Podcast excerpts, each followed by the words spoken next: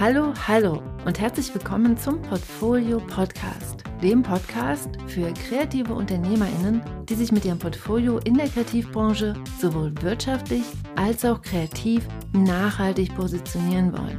Bist du das? Dann bist du hier genau richtig. Mein Name ist Franziska Walter und jetzt geht's los mit einem Kopfsprung in die nächste Folge. Let's go! Hey, hey, herzlich willkommen zu dieser neuen Episode des Portfolio Podcasts. Bevor wir ins Thema starten, hier ein kurzer Hinweis zu den nächsten drei Wochen. Denn in den nächsten drei Wochen macht der Portfolio Podcast, hm, also kurz gesagt ich, Sommerpause. Ich werde ganz viele Erdbeeren essen und spazieren gehen und an meinem Ponybuch arbeiten – aber weil gerade jetzt die beste Zeit ist, um dich auf die Buchmesse in Frankfurt vorzubereiten, diese findet ja im Oktober statt, aber jetzt ist einfach mal die Zeit, um Termine zu machen und loszulegen. Lange Rede, kurzer Sinn, damit du im Oktober bereit bist für die Buchmesse, habe ich dir in den nächsten drei Wochen drei Podcast-Folgen aus dem Archiv für die Buchmesse-Vorbereitung zusammengestellt. Ab nächster Woche geht's los und ich feuere dich jetzt schon einmal ganz doll an. Und im August geht's dann weiter mit neuen Podcast-Folgen und mit neuer Energie. Aber jetzt, let's go mit Kopfsprung ins heutige Thema. Genau, und dazu beginne ich mal mit einer Frage. Hast du dich auch schon mal gefragt, ob du gut genug bist für den kreativen Markt ich kenne diese unangenehme Frage sehr gut, die immer dann auf die Bühne tritt, wenn etwas nicht so läuft, wie ich es gern hätte. Der Auftrag geht an eine andere Person, mein neues Buchexposé wird abgelehnt und anstatt lauter Hurrarufe und Konfetti landet eine E-Mail mit tausend Korrekturen im Postfach. Kennst du das auch? Mhm, ich glaube, wir kennen das alle. Die Angst, nicht gut genug zu sein, kennen sicherlich viele Kreative. Und an dieser Angst hängt ganz oft so ein seltsamer Rattenschwanz dran.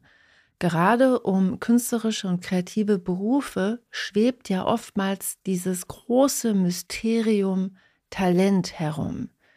Wie so eine kleine rosa Wolke. Talent, das hat Mensch angeblich ja, oder Mensch hat es eben nicht. Das heißt also, entweder habe ich Talent und bin gut genug, oder ich habe eben kein Talent oder zu wenig Talent und dann ist der Zug für mich auf eine gewisse Art und Weise eben nicht nur abgefahren, sondern stand irgendwie nie wirklich am Gleis. Aber ist das wirklich so? Und wie wichtig ist Talent für deinen Weg als Illustratorin bzw. Designerin? Dazu möchte ich heute meine Gedanken mit dir teilen und ich bin gespannt, was du darüber denkst. Lass uns mal loslegen, lass uns beginnen und schauen, was Talent eigentlich ist. Talent ist ja eine angeborene Befähigung. Mit ihr kommen wir auf die Welt und sie ist sozusagen ein Geschenk, also etwas, für das wir weder etwas können noch irgendetwas dafür getan haben. Diese angeborene und natürliche Befähigung sorgt dafür, dass die talentierte Person im Bereich dieser Begabung leichter, schneller und somit auch oft mit mehr Freude lernt als die in diesem Bereich vielleicht talentfreien Menschen. Somit sind die Personen mit Talent oftmals wirklich einfach besser als die Menschen ohne. So lautet zumindest eine übliche Überzeugung. Und es ist sicherlich so, dass Talent gerade für den Anfang des Weges in die Kreativwirtschaft eine wichtige Rolle spielt. Vor allem für die Berufswahl. Denn warum haben wir uns denn entschieden, Illustratorin bzw. Designerin zu werden? Ganz sicher nicht, weil unsere Eltern uns empfohlen haben, werd doch mal Illustratorin oder werd Designerin. Das ist was richtig Solides. Ganz bestimmt nicht. Häufig entscheiden wir uns für einen kreativen Beruf, weil wir schon als Kind gern gezeichnet haben, wir uns damals schon über Farben, Formen, Gestalten, Schreiben oder vielleicht auch Geschichten ausdrücken wollten und konnten. Und weil unsere Kastanienmenschen einfach mal schon immer die coolsten waren, so viel cooler als die der anderen. Doch einmal im beruflichen Alltag angekommen, tritt etwas Neues auf die Bühne, nämlich die Akquise. Denn nur mit Aufträgen werden Menschen, die gern zeichnen und gestalten und kreative Lösungen entwickeln, professionell tätige Illustratorinnen und Designerinnen. Das heißt, Aufträge machen den Unterschied zwischen Beruf und Hobby. Und dadurch geht es auf einmal nicht mehr nur um unsere Freude am kreativen Schaffen. Auf einmal geht es auch darum, wie wir unsere kreativen Fähigkeiten nutzen, um unsere Auftraggeberinnen in ihrer jeweiligen Problemstellung zu unterstützen. Und auf einmal treten wir in den Wettbewerb mit anderen, bewerben uns für Aufträge, machen Angebote. Manchmal bekommen wir den Auftrag, manchmal nicht. Und das fühlt sich schnell an wie in Aschenputtel, in der die Tauben die Guten ins Töpfchen und die Schlechten ins Kröpfchen sortieren. Und hier stellt sich einfach relativ schnell die unangenehme Angst ein, gegebenenfalls doch in Kategorie 2 zu gehören. Aber, ich habe das hier schon so oft gesagt, Absagen sind in der Selbstständigkeit das Normalste der Welt.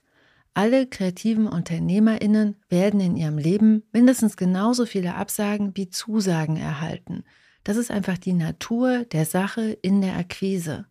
Und das bedeutet, zwischen wirtschaftlichem Erfolg, also der Tatsache, Aufträge zu bekommen, und Talent, zwischen diesen beiden Sachen besteht kein kausaler Zusammenhang. Vielleicht denkst du ja jetzt, ha, halt mal, Franziska, wenn du als Illustratorin oder Designerin dein Handwerk nicht beherrschst, dann bekommst du doch automatisch weniger bis keine Aufträge. Es besteht also doch ein kausaler Zusammenhang. Und ich sage, nein, denn Handwerk und Talent sind nicht das gleiche. Denn dein Handwerk kannst du trainieren. Talent ist nur ein ganz, ganz kleiner Bestandteil deines kreativen Angebots. Wenn ich schätzen müsste, würde ich sagen, dass Talent maximal 5% deines kreativen Angebots ausmacht. Deine handwerklichen Fähigkeiten dagegen sind ein großer Teil deines kreativen Angebots. Auch nicht alles, aber ein großer Teil. Ich würde mal so schätzen, circa 50% Im tagtäglichen Berufsalltag nimmt dein Handwerk viel mehr Raum ein als dein Talent. Denn deine technischen und handwerklichen Fähigkeiten bestimmen einfach mal zu großen Teilen mit, wie schnell du Ideen findest und wie du die Aufgabe, die du von deinen Kundinnen bekommen hast, lösen kannst.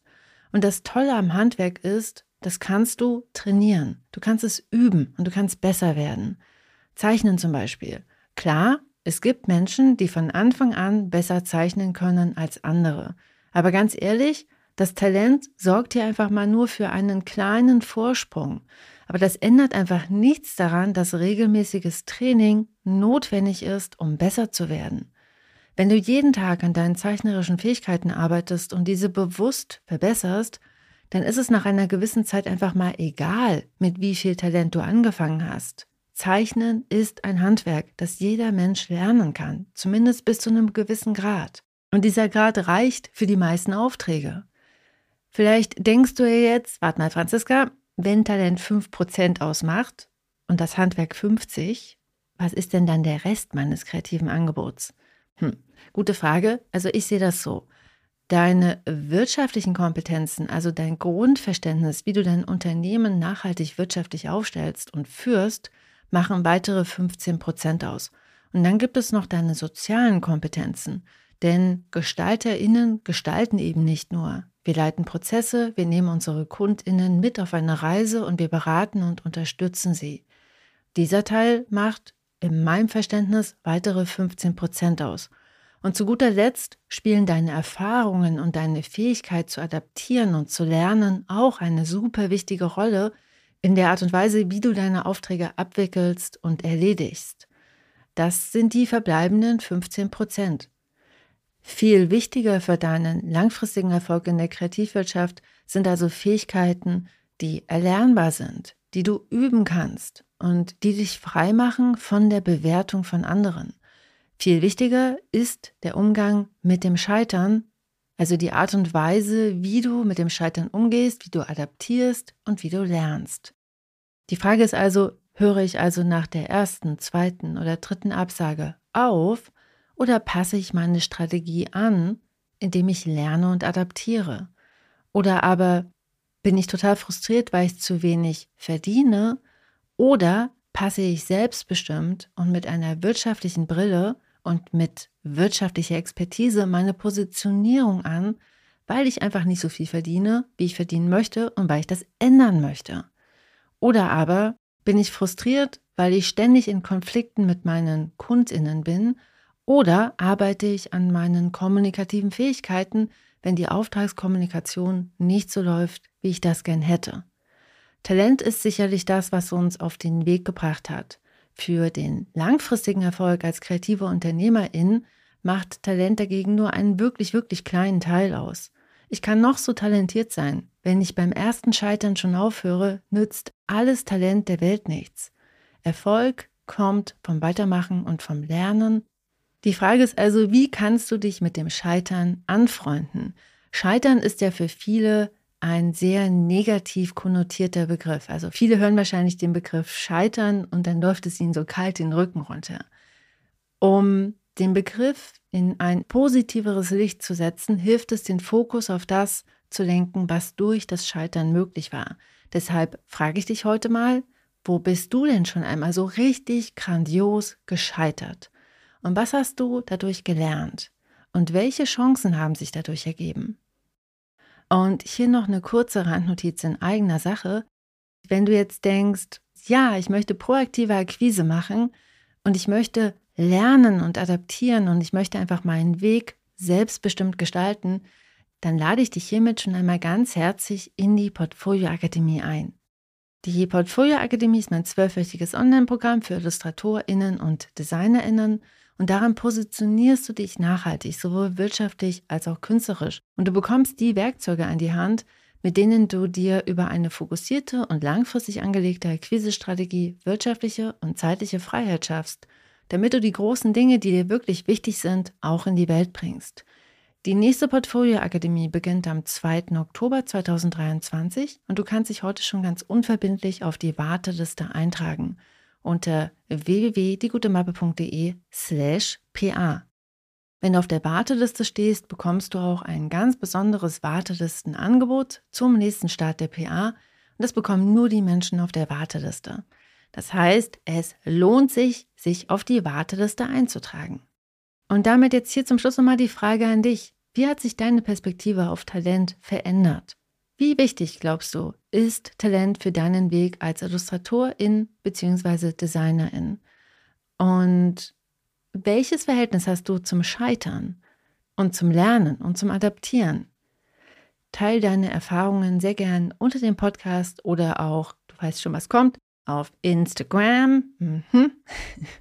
Und damit wünsche ich dir alles Liebe. Wir hören uns wieder nächste Woche, trotz Sommerpause, mit Replay und ich freue mich auf dich. Bis dahin, tschüss.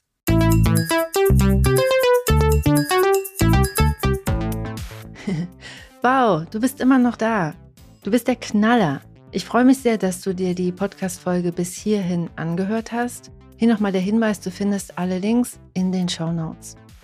Auf meiner Seite www.diegutemappe.de findest du noch weitere, auch viele kostenlose Ressourcen, um dich besser aufzustellen, um dein Portfolio zu überarbeiten und um damit dann einfach mehr Aufträge zu akquirieren. Deshalb schau dich da gerne mal um und wenn dir die Folge geholfen hat, dann freue ich mich sehr, wenn du sie auf Apple Podcast bewertest und ihr ein paar Sterne schenkst oder noch besser, sie einfach Kolleginnen und Freundinnen weiterempfiehlst, dann haben deine Freundinnen vielleicht auch ein paar Aha-Momente und du unterstützt damit gleichzeitig auch den Podcast. Denn Weiterempfehlungen und Rezensionen und Sterne sorgen dafür, dass der Algorithmus versteht, dass der Podcast Relevanz hat für Gestalterinnen, Designerinnen und Illustratorinnen. Ich danke dir jetzt schon einmal ganz herzlich dafür und wir hören uns wieder nächste Woche. Bis dann. Tschüss.